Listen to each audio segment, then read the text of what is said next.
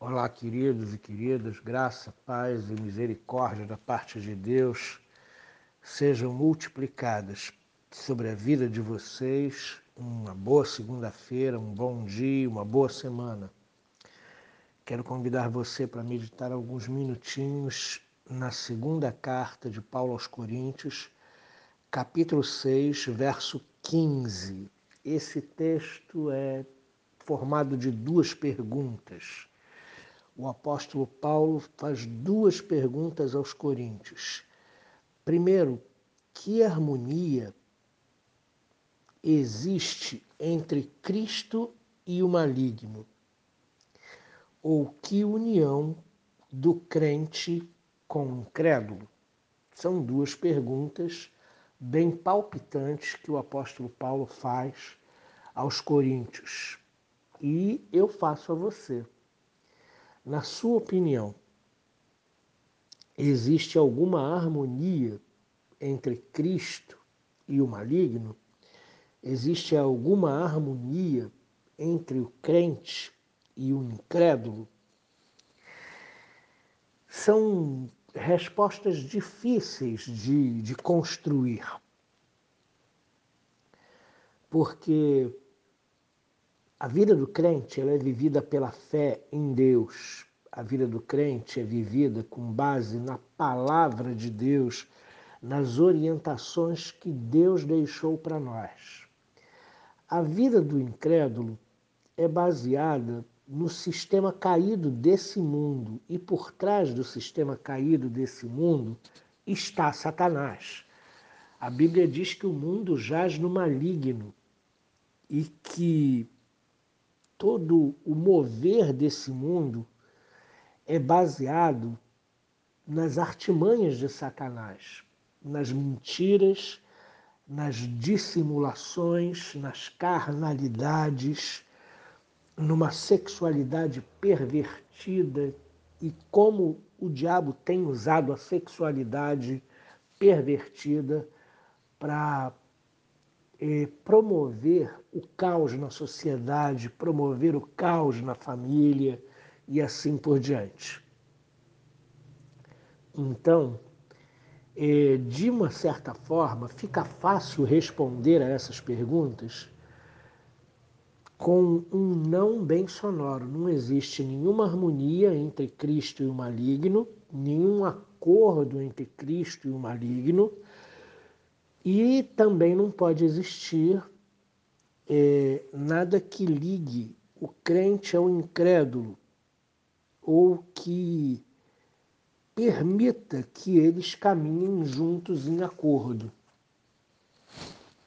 Por outro lado, uh, nós vivemos no mundo, nós trabalhamos no mundo, nós temos vizinhos do mundo nós temos colegas de trabalho do mundo, nós dependemos do sistema médico desse mundo, financeiro desse mundo.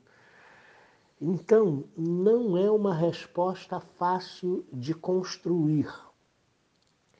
Como delimitar a, a, o espaço entre você não ter comunhão com incrédulos, não ter comunhão com as trevas e você continuar vivendo nesse mundo. E nós temos a, o chamado de Deus para evangelizar esse mundo. Como evangelizar esse mundo sem se misturar com ele? E, e repare, quando eu falo misturar, eu não estou falando de se contaminar com as coisas do mundo. Eu não estou falando que o crente precisa é, pecar para evangelizar. Não estou dizendo isso. Eu estou dizendo que a evangelização ela vai implicar numa relação com o mundo. Uma relação separada, uma relação que testemunhe o que é diferente na nossa vida, né? e não o que nós, é, é, como nós somos influenciados por esse mundo, é claro que o misturar-se aí com o mundo para evangelizá-lo significa testemunhar do que Cristo está fazendo na nossa vida e não admitir é, interferências do mundo ou contaminações do mundo na nossa vida. Então é como se nós andássemos numa linha tênue. Nós não devemos ter acordos com pessoas incrédulas, não devemos é, caminhar com intimidade com pessoas que não seguem a Deus. Porque um caminhar íntimo traz influência. E nós só devemos ter influência de Jesus Cristo, nada mais. O que deve realmente dirigir e reger a nossa vida é a palavra de Deus e nada mais. Quando eu admito que é, existe possibilidade de acordo entre eu e este mundo, um acordo é, vai envolver situações de ambas as partes e vai haver um trânsito livre entre a minha vida e o mundo. E isso não pode existir. O mundo vai influenciar a minha vida, vai modificar o meu comportamento, vai me afastar de Deus, porque esse é o desejo do diabo desde tempos idos. Ele quer nos afastar de Deus. E qualquer associação, acordo, caminhada de intimidade com esse mundo, em maior ou menor grau, vai nos afastar de Deus, vai influenciar a nossa vida de forma negativa. Então, respondendo às perguntas de Paulo, não há nenhuma associação entre Deus e o diabo, entre Deus e o maligno, entre a vida cristã e a vida mundana. Não há, não deve haver não pode haver associação. Por outro lado, nós convivemos com pessoas do mundo, temos empregados ou associados que não têm a mesma fé do que nós. Temos clientes que não, temos, não têm a mesma fé do que nós. Então, como é, relacion, nos relacionarmos com essas pessoas sem que elas influenciem a nossa vida com as questões mundanas. Talvez aí esteja o grande desafio de viver nesse mundo.